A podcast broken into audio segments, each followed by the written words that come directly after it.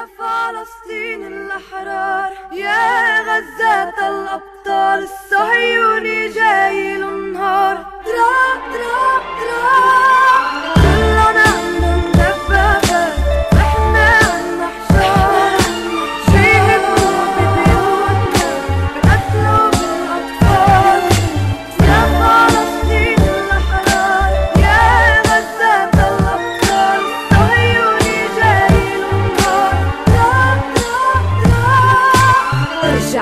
على بلدك كان كانك سكت بقى سلك ذنبك مش حيلا حكي ايوه انت مفكر انه سلاح بتخوفني على القليلة اعمل شي قبل ما تصير تحكي عامل حالك قبضاي وانت واقف وراي بقى خلص منك مثل شربة المي بفضي لك عقلاتك وبدير انه مصفاي بقى. خلص Hola, ¿qué tal نفسك amigas, amigos, amigues de Barrio Periférica? Les saluda su compañero Balam en este nuevo episodio de La poesía no es un lujo. Eh, lo vamos a dedicar eh, exclusivamente a leer textos de autoras y autores palestinos, palestines, y estoy muy contento aquí de estar con, pues, le fundadores de Barrio Periférica eh, y con otra colega muy interesante. Entonces les voy a pedir por favor que se presenten. Adelante. Hola, buenas tardes a todas, todes, todos. Mi nombre es Laura Benítez, yo soy de Tijuana, soy defensora de derechos humanos. Tengo ya unos años trabajando y compartiendo con comunidades migrantes en ambas fronteras de México. Soy antirracista, antiimperialista y parte del Comité Pro Palestina de Tijuana. Yeah. Hola, ¿qué tal? Eh, soy Gilce, mi pronombre es ella y como ya lo dijo Balam, soy cofundadora de Barrio Periférica y pues hoy estamos eh, con mucha emotividad porque vamos a leer algunos textos de autoras palestinas, autores palestines y vamos a iniciar con el texto del compañero Motas, amigo de nuestra compañera Laura. Y si gustas iniciar, Laura. Gracias. Sí, les voy a compartir este texto que escribió mi amigo Motas y les cuento rápidamente, yo lo conocí eh, cuando estaba trabajando en Tapachula con poblaciones migrantes. Lo conocí en una de las caravanas que salió de Tapachula en el 2021. Eh, con el equipo que yo estaba trabajando en el momento dábamos asistencia médica en ruta a estos grupos de personas. Em, eran días súper pesados eh, porque eran cientos, miles de personas, entonces nosotros le seguíamos y parábamos en puntos específicos para dar la atención médica y el, el clima es, bueno, en esa zona de Chiapas es muy, muy caluroso, entonces terminábamos después de muchas horas súper cansados, no nos daba tiempo de comer, ¿no? Y recuerdo que eh, un día que estaba yo platicando al final del día con, con Motas, eh, me preguntó si había comido y yo le dije que no, que tenía mucha hambre. Em, y él trae una bolsita de plástico y saca de ahí un, kilo de tortillas y una bolsita con queso fresco y, y, me invitó, me dijo, come, y le dije, muchas gracias, pero ya nos vamos a Tapachula ahorita que llegué como algo allá. Y me insistió muchísimo, me dijo, eh, tú eres mi hermana, por favor, come, por favor, no me desprecies la comida, ¿no? Entonces, pues bueno, me hice unos taquitos ahí que me supieron a gloria y fue súper simbólico, súper emotivo y nunca se me va a olvidar porque pues mi amigo de Palestina, migrante, que literal había cruzado estados, ciudades, estados, países, caminando, que no tenía casa, que no tenía dinero, me estaba compartiendo de su comida, ¿no? Fue muy fuerte. Entonces, bueno, hace una semana me contactó después de mucho tiempo no saber de él porque estuvo encarcelado en Estados Unidos dos años eh, me contó que lo acaban de deportar y está en la franja de Gaza en este momento. Le pregunté cómo podía ayudarle y me dijo que tristemente no podía. Lo que podía hacer era hablar de lo que está pasando en Palestina y que podía también contar su historia. Entonces, esto es lo que escribió. ¿Qué nos falta para ser tratados humanamente? ¿En qué somos diferentes de los ucranianos para que todo el mundo esté de su lado cuando su gente es herida o asesinada?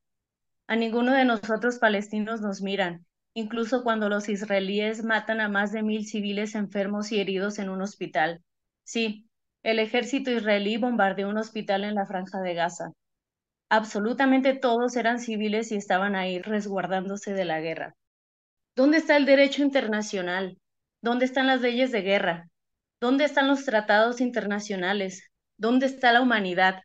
¿Dónde? ¿Dónde? ¿Dónde? Si lo saben, por favor díganmelo porque yo ya no sé nada.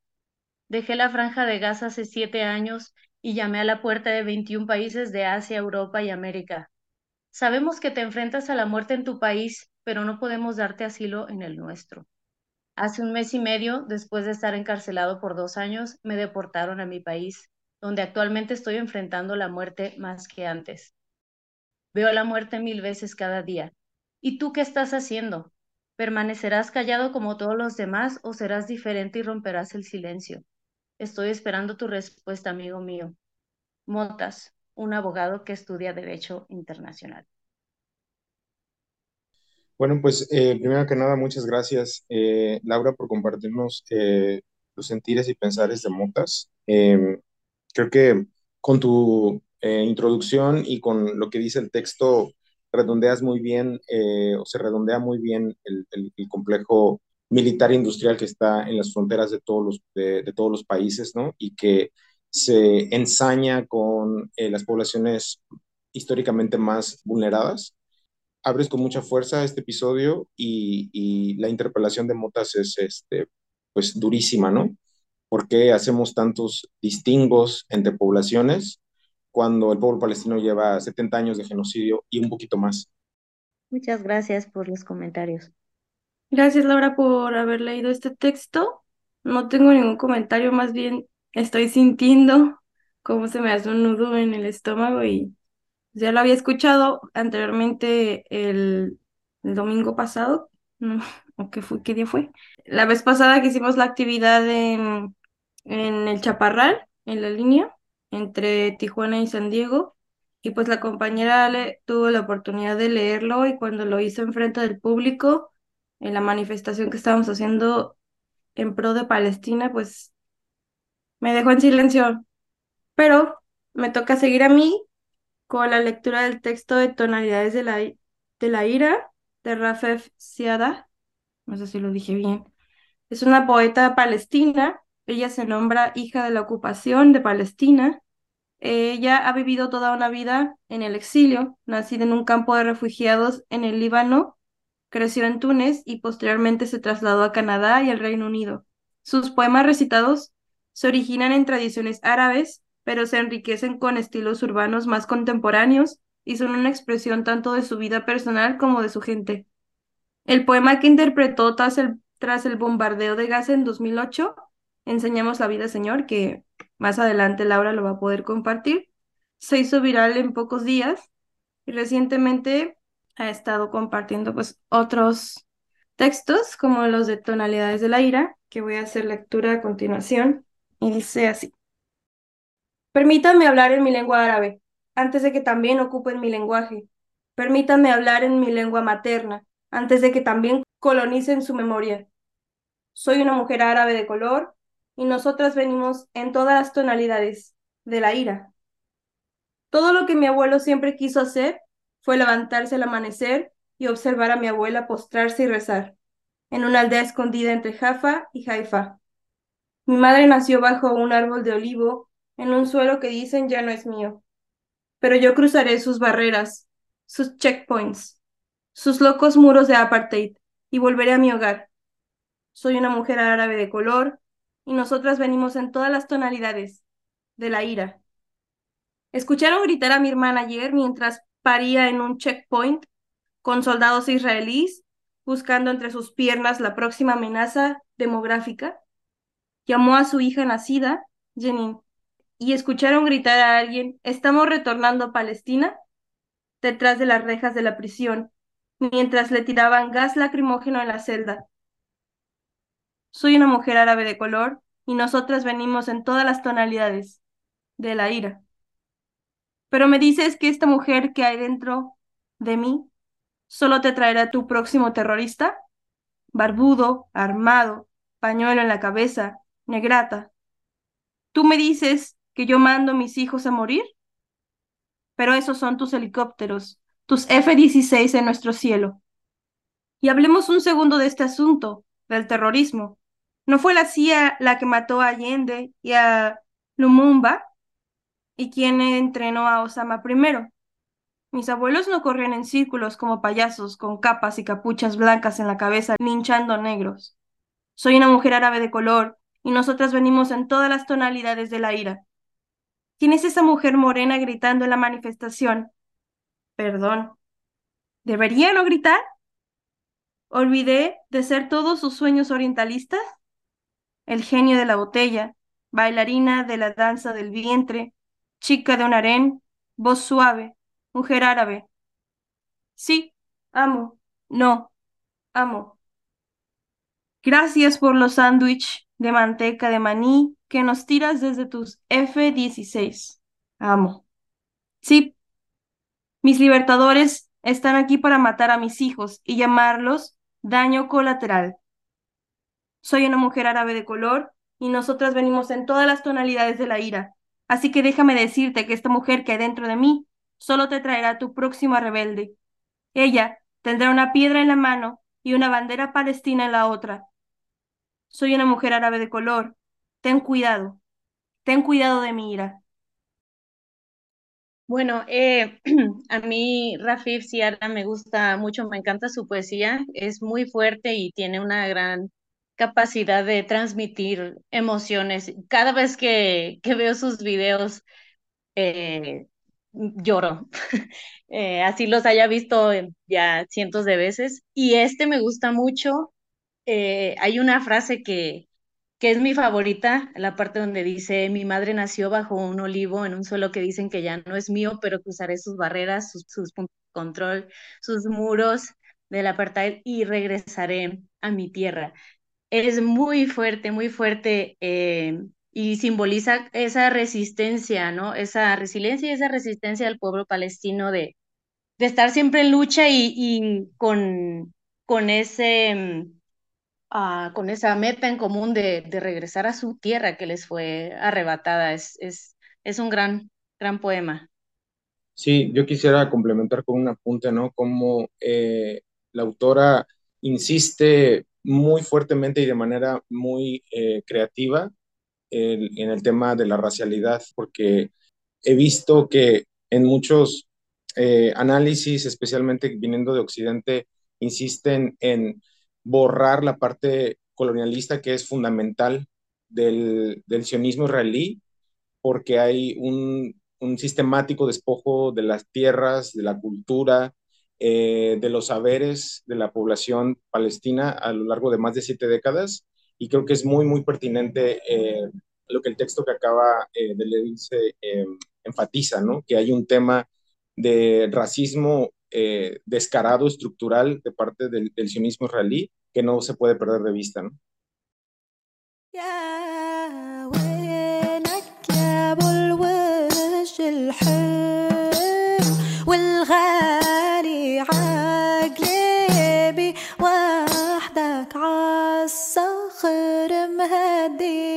وينك يا أبو الوجه الحلو والغالي؟ عقلبي وحدك عالصخر مهدي تحت الورد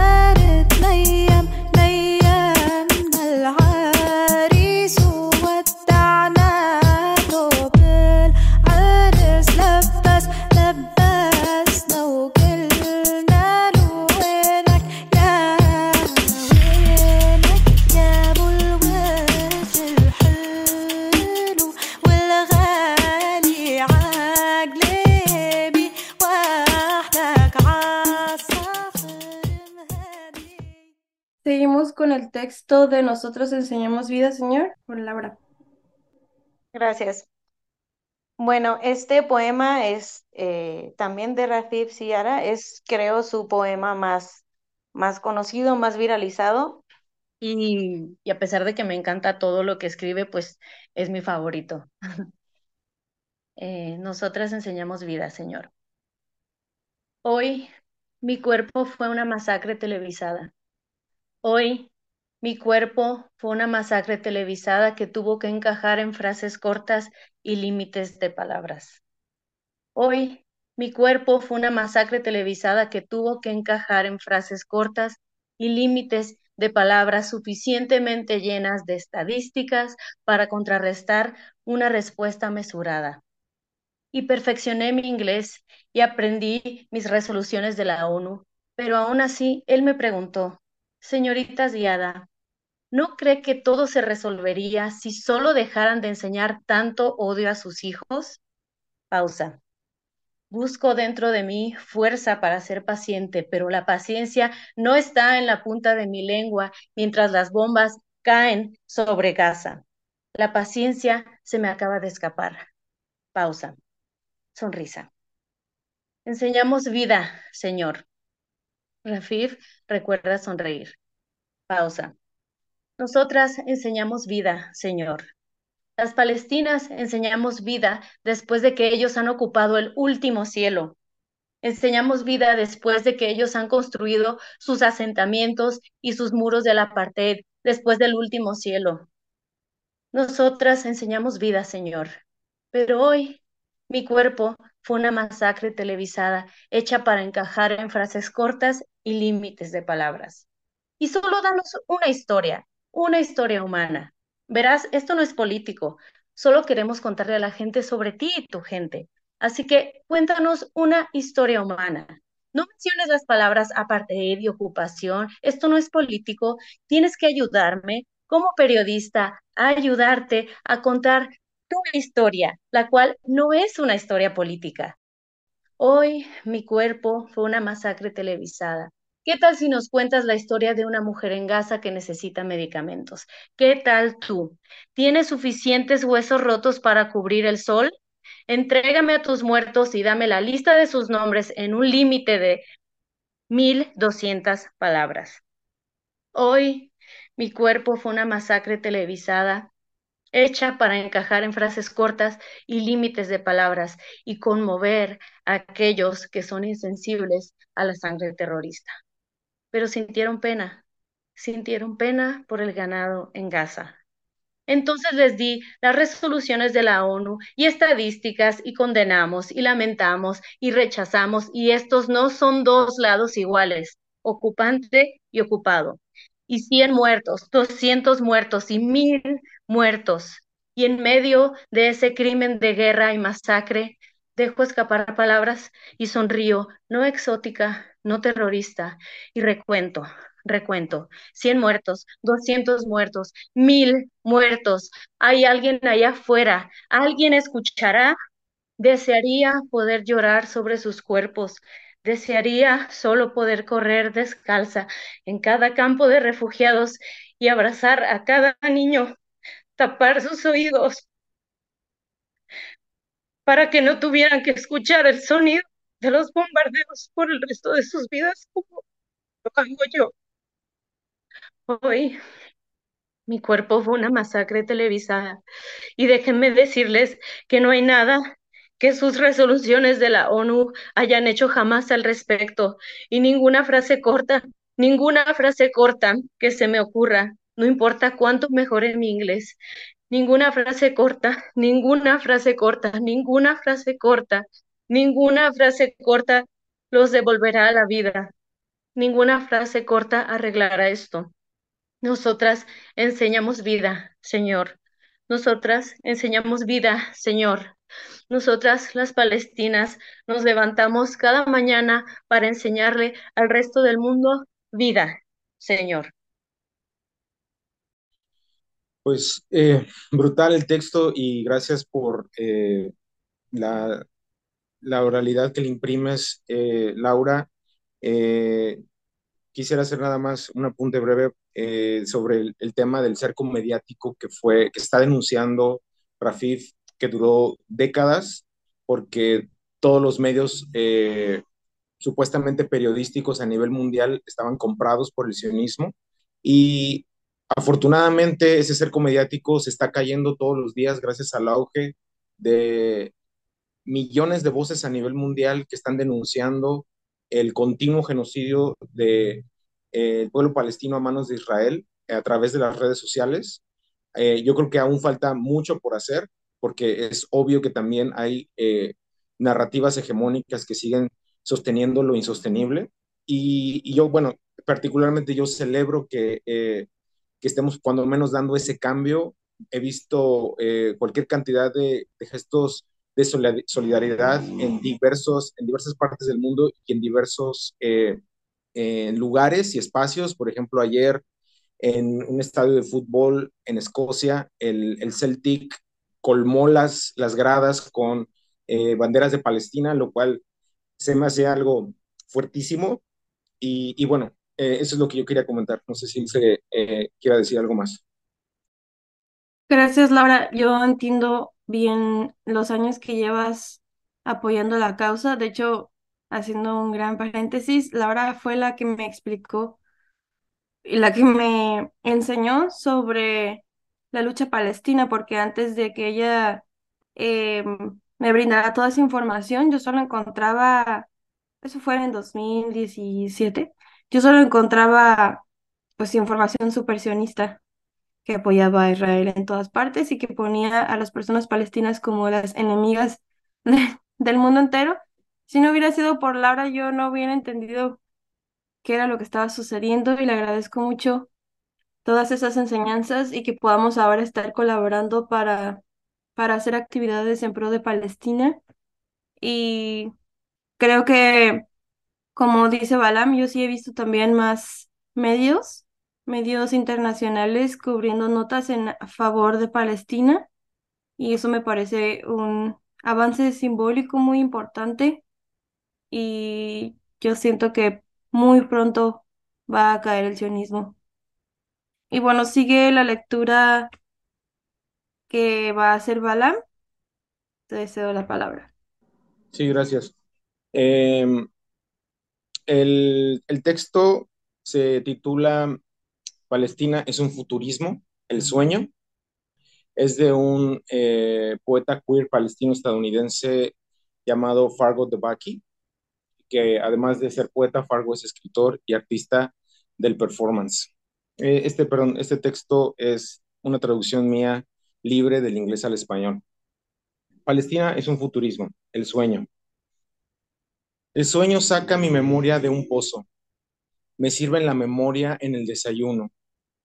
Dentro del sueño tendré que desaprender la amargura de la vida capitalista hambrienta de guerra, los significados vacíos de la compañía cabildera, el lenguaje que me vuelve cruel y útil en el sueño soy requerido solo por mis amantes, nunca por las perforaciones extractivas de los tragapetróleo. He sido deshecho por el sueño de Dios. He sido liberado de significado. El sol cala en mi piel un nuevo significado. Estoy crujiente de nuevo. El sueño vomita el fango del abandono. Nadando en el fango está un consultor de McKinsey Nadando en el fango está Arthur Balfour. Se ahogan. Yo soy el amor del sueño encarnado. Disuelvo con gusto mis amargos apegos. El sueño es un futurismo del espíritu. El espíritu es una oralidad. El fango es una secretaría de Estado. Mi memoria me regresa al gran sueño de la tierra. Palestina es un sueño del futuro. El futuro es una Palestina del soñar. Bueno, yo eh, personalmente no conocía um, eh, este poeta. Mm, creo que dijiste que es palestino-estadounidense, ¿verdad? Queer. Sí, es parte de la es... diáspora, sí. Ok. Eh, tampoco conocía poetas queer palestines. Eh, y bueno, lo, lo, único que quisiera comentar es como eh, la importancia de, de esa presencia de los palestines que ya han migrado, ¿no? Que están, que siguen en la lucha desde otros países y, y alzando la voz, utilizando esos, digamos, privilegios que tienen al, al estar fuera de, de Palestina, fuera de la ocupación. ¿No? Entonces sí se me hace súper importante que, que se siga manteniendo esa lucha desde cualquier lugar del mundo. Nada más para redondear, quiero comentar eh, dos elementos que podrían ser eh, pues ajenos a la hora de leer este texto. McKinsey, que está, es- está mencionada en el, en el poema, es una consultoría mercenaria estadounidense, es la más grande del mundo y entre varios de los desastres en los que ha participado está la crisis de los opioides en Estados Unidos. También son inventores de la tercerización, que se conoce como outsourcing. Y Arthur Balfour fue primer ministro británico a principios del siglo XX y entre sus logros está la Declaración Balfour de 1917, en donde el Imperio Británico dio apoyo público al establecimiento de un hogar para el pueblo judío en Palestina. Y pues bueno, ya, ya vamos a ir cerrando.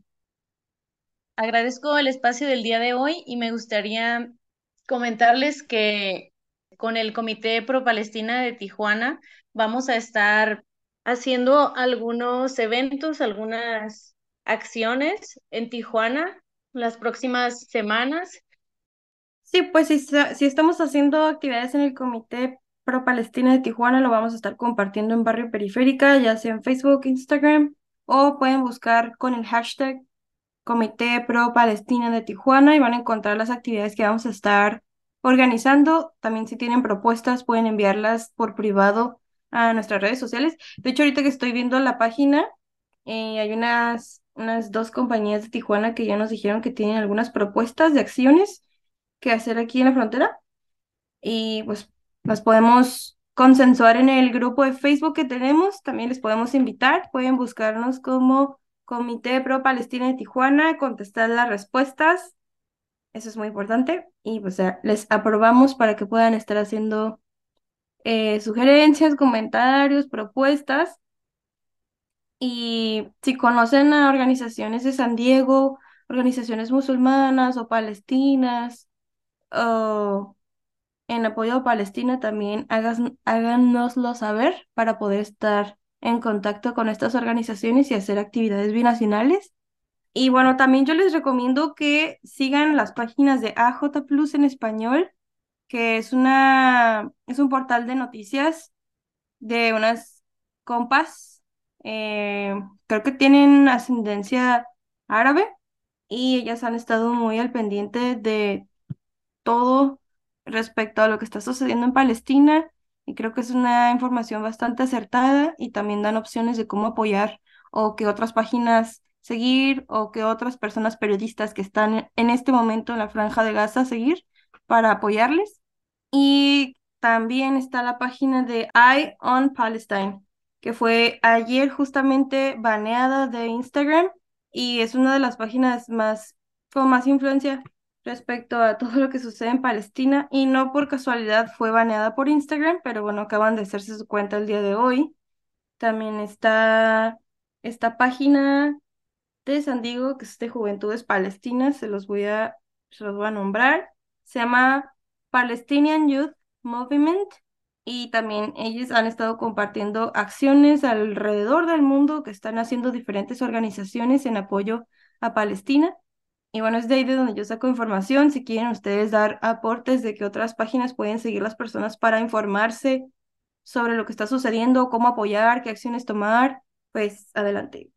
Muchas gracias, Ilse y Laura. Eh, estoy, eh, me siento muy contento de haber compartido estos textos durísimos y muy sensibles sobre la causa palestina.